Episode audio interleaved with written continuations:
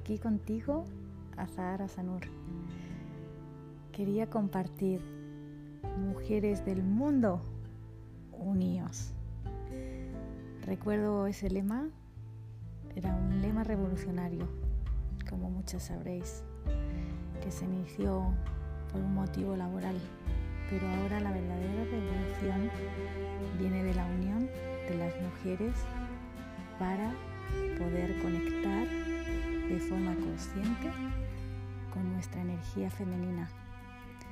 Esta energía que tan olvidada y relegada a un segundo plano ha estado y está en, en estos momentos en la sociedad. Porque la energía femenina no es apreciada y valorada porque no es productiva no hay la productividad que se necesita en el mercado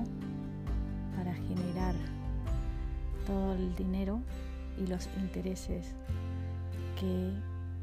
es lo que impera. La energía femenina es la que nos recuerda que solo tenemos que ser, que no hace falta estar haciendo todo el rato para merecer la energía femenina es la que nos recuerda que nos tenemos que nutrir, que nos tenemos que alimentar nuestra alma, nuestro cuerpo, de todas las cosas que nos hacen bien. La energía femenina es la que nos hace ser flexibles, aceptar tan importante nuestras vidas cada cosa que nos pasa, es la que nos hace amar incondicionalmente. La energía femenina también es la que nos hace trabajar en cooperación, la que nos hace estar unidos para cooperar y no competir. La energía femenina es la que nos conecta con la ciclicidad de la vida, como la naturaleza la que nos enseña que no somos lineales, que no somos robots ni máquinas, los que podamos estar en una línea plana constantemente. Estamos sujetas a cambio, estamos sujetas al dinamismo, somos seres dinámicos y cambiantes, y eso nos lo recuerda la energía femenina, que está en la luna con los ciclos lunares, que están las mareas con los cambios de marea, que están las estaciones con los cambios de otoño, primavera, verano, invierno. Está en el cielo con la transición de las estrellas y la rotación del sol, el movimiento constante y los cambios y cómo son necesarios en nuestra vida cómo es importante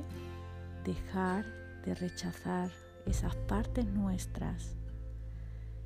que no queremos integrar o que no queremos ver porque son feas o porque se han, se han tiznado como de negativas. El ciclo de la mujer es un gran tesoro por ello, porque nos trae el poder de conectar con nuestra parte cíclica y el entendernos como seres que estamos en constante cambio y evolución y que eso es la única forma de crecer y de avanzar. Por eso es el tremendo regalo. ¿Qué sucede? Que vivir el ciclo menstrual en una sociedad que exige no parar, que exige producir, que nos exige estar dispuestas, activas y disponibles en todo momento, entra en contradicción, porque en ese momento en el que hay exigencias sociales que cumplir, compromisos establecidos, exigencias culturales, nuestro ciclo biológico nos está demandando que paremos y que irrumpamos toda actividad, dedicándonos tiempo a estar con nosotras mismas en los quehaceres y sin atender a nada y a nadie, cosa que es el desafío más grande de una mujer en una sociedad que viene a atender, a ocuparse y a cuidar del otro constantemente, olvidándose de una misma. Por lo cual, eso es el mayor acto revolucionario en estos momentos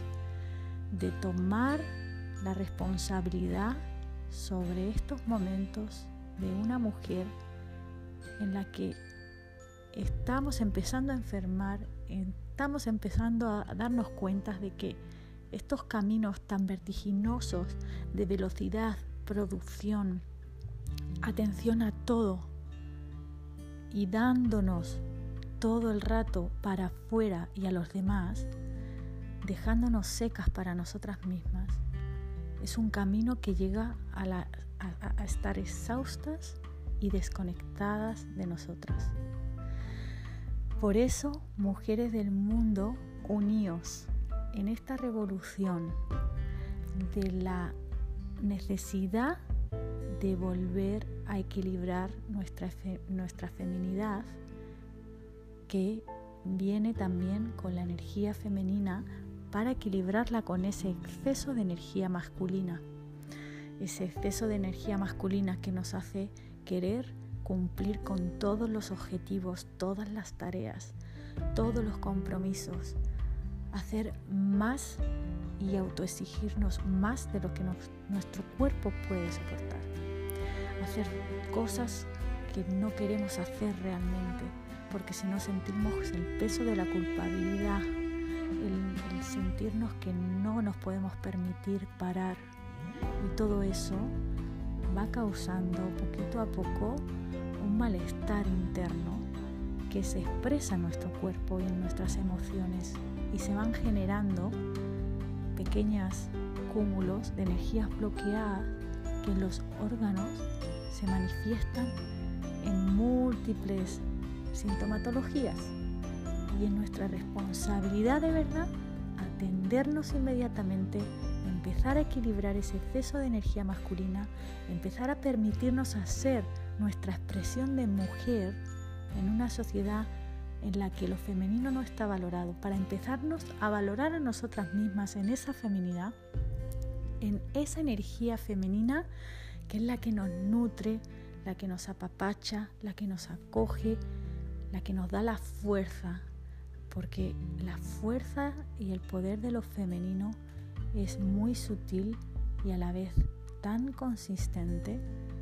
que aún tenemos que seguir despertando todo ese letargo del que venimos. Culturas ancestrales, nuestros ancestras estaban también